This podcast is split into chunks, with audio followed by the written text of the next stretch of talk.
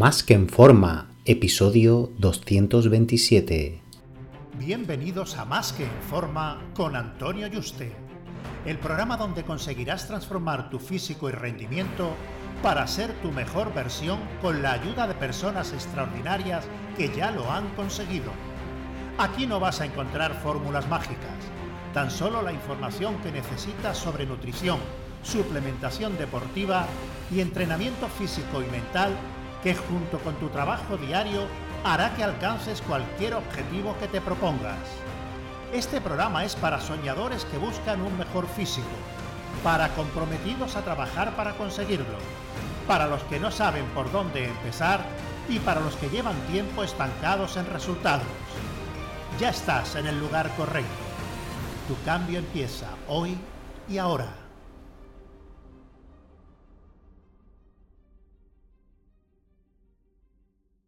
Muy buenas y bienvenido a un nuevo programa. Recuerda que he abierto plazas para que puedas ser tu entrenador y dietista y trabajar uno a uno de la mano online para diseñarte tus dietas, entrenos y llevarte el seguimiento diario para que consigas tu objetivo físico y de rendimiento de la forma más rápida, segura y sostenible posible. Así que si te interesa que trabajemos juntos, reserva tu cita por teléfono conmigo en antonioyuste.com barra ayúdame antonioyuste.com barra ayúdame, ayúdame sin tilde. Las piernas en los hombres suelen ser los músculos más retrasados y las mujeres cuando comienzan a entrenar también, ya que os suele haber mucha grasa y una falta de tono muscular o simplemente falta músculo tanto en los glúteos como los isquios y femorales y cuádriceps. Cuando un músculo está retrasado, todo suele resumirse a que no se entrena con la intensidad suficiente o con el rango adecuado o escoger correctamente los ejercicios o, todos ellos, todas estas variables que comentamos. ¿no? Vamos a ir repasando cada músculo y dando una guía para que puedas analizar lo que debes corregir en tu entrenamiento. Para valorar adecuadamente el resto de factores que voy a comentar, lo primero es que utilicemos la intensidad adecuada. Esto quiere decir que debemos al menos en una o dos series de cada ejercicio llegar al fallo real en cada ejercicio, porque si no, esa falta de intensidad no solo hará que las piernas no progresen, sino que no podamos analizar qué es lo que falla. Así que nada de seguir los sistemas de entrenamiento de los vago influencers que dicen que hay que dejarse tres o cuatro repeticiones en recámara porque conseguirán mejores resultados sino que hay que darlo todo en la última serie de cada ejercicio, al menos y cada semana debes subir los pesos o sacar alguna que otra repetición más para el mismo peso. Esta canción ya te la he cantado muchas veces y ya te la sabes de memoria si has escuchado ya otros programas. Otra es hacer el rango de movimiento o ron completo en cada ejercicio. Si bajas un cuarto en la prensa, en la sentadilla o haces un femoral tumbado a mitad de recorrido, los progresos van a ser inexistentes. En cuanto a la frecuencia de entreno, debes guiarte por sensaciones. Debes entrenar tan duro como puedas y la frecuencia, si duermes y te alimentas bien, te la va a dar tu capacidad de recuperación. Es decir, si entrenas todo lo duro que puedas, si a los tres días tienes las piernas que debes utilizar las manos para levantarte del váter, está claro que por mucho que quieras entrenar a una frecuencia 2, no debes ni vas a poder hacerlo con intensidad. Por eso el momento será cuando te sientas recuperado para hacerlo y eso será cada 3, 4 o 5 días o incluso 7 si eres un avanzado y eres capaz de generar una intensidad enorme, ¿no? Aquí lógicamente influye el volumen de cada sesión por cada grupo muscular. No es lo mismo entrenar dos ejercicios por sesión por grupo muscular que 5. Yo te recomiendo que te muevas siempre por grupo muscular para las piernas entre 3 y 4 ejercicios por lo que será raro que pueda hacer una frecuencia 2, o sea, entrenar cada 3 días, sino más bien te tendrás que ir a entrenarlos cada 4 o 5 días. Una vez cumpliendo con todo esto, en el que entrenes con la intensidad adecuada y la frecuencia óptima para ti, deberás ir pudiendo ir subiendo los pesos cada semana o cada dos semanas. Si se cumplen todos estos factores, lo que va a determinar si ganas músculo en las piernas es la correcta elección de los ejercicios. Empezando por los cuádriceps, la sentadilla es falsamente promulgado que debe ser un más, o sea, un, obligado para que te crezcan. Si no haces sentadillas, la mayoría dicen que no te pueden crecer y, nada más lejos de la realidad, ¿vale? Eh, quítate de la cabeza que es un imprescindible para tener unas buenas piernas.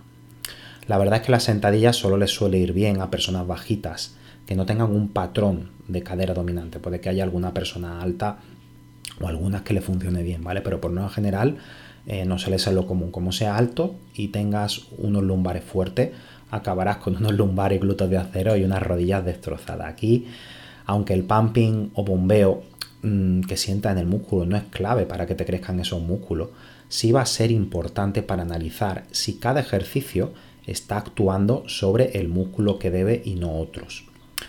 Todo esto teniendo en cuenta, pues bueno, que cuando llevamos una serie al fallo real, aunque el pumping no es imprescindible, para que crezcan sí que suele ocurrir de forma natural. Así que si haces una sentadilla y notas los glúteos y lumbares como balones de playa y tus cuádriceps parece que no han hecho apenas trabajo, tienes que descartar dicho ejercicio. Todo esto, por supuesto, mm, suponiendo que hayas pasado unos meses practicando la técnica y correcta ejecución y que aún así pues mm, consiga estas sensaciones no consiga aislarlo. ¿no? Es importante siempre que bajemos un poco más de la paralela, igual que en la prensa o que al hacer un femoral tumbado de pie, subas más de la paralela y aguante ahí al menos medio segundo. La prensa es algo que suele funcionar a todo el mundo y un olvidado que es uno de los mejores ejercicios que se pueden hacer pues la sentadilla búlgara con mancuerna. Incluso para los que la sentadilla con barra conversional no les aísla el cuádriceps. Las extensiones suelen funcionar muy bien, pero no es un ejercicio de masa ni podrás tener unos buenos cuádriceps gracias a ella. Lo grande olvidado que debes trabajar son tanto los abductores como aductores. Los aductores dan dos tercios del tamaño de la pierna vistos de frente y los aductores darán esa sensación de que los cuádriceps salen desde la cintura. Los dos mejores ejercicios que he probado para hilar el cuádriceps, aparte de la sentadilla hack y la búlgara con mancuerna, es la belt squat, donde el peso va en el cinturón, por eso se llama belt, en lugar de una barra sobre la nuca, impidiendo la inclinación, y la sentadilla en máquina. Pero la sentadilla en máquina eh, es la que oscila como si fuera un péndulo y que está algo inclinada, que el aislamiento del cuádriceps es máximo. Si no tenemos sentadilla hack ni estos dos, además de la prensa y la búlgara, podemos utilizar la sentadilla frontal con barra. El problema de este ejercicio es que mantener la verticalidad y la barra sobre el cuello eh, puede limitarnos el peso a utilizar y que sea incómoda la ejecución para llegar tan cerca del fallo como queremos. Algo que no se suele comentar en el que, aunque no haya evidencia científica si es voz populi a nivel práctico, a nivel de resultado, es que se suele ganar músculo en un rango entre 12 y 20 repeticiones más que a 8 además de una mayor salud para las articulaciones al no poder utilizar tanto peso. Entonces, te recomiendo que para que mejoren, que te muevan este rango de repeticiones, siempre hablando de llegar al fallo muscular, ¿vale? Tienes que generar la intensidad suficiente y entrenar duro. Nada de llegar a 15 repeticiones y poder haber hecho 10 más y dejar la prensa o la sentadilla, Para desarrollar la parte posterior para la pierna, tenemos que entrenar por un lado el bíceps femoral y por otro los isquiotibiales. Los bíceps femorales se suelen basar en los curls de femoral en todas sus variantes, tumbado, de pie y sentado, donde el que es más fácil para aislarlo debido al bloqueo completo del tren superior es el sentado, ya que con el tumbado podemos implicar los glúteos en el levantamiento, algo que suele ser menos acusado si se hace a una pierna en lugar de a dos piernas. Luego también tenemos por último el Nordic Curl en sus variantes. Para los isquiotibiales tenemos los pesos muertos y también la hiperextensión, aunque la implicación de estos es menor. Para la mayor implicación de los isquios se deben hacer con las piernas rígidas, ya sea con mancuerna, polea o barra.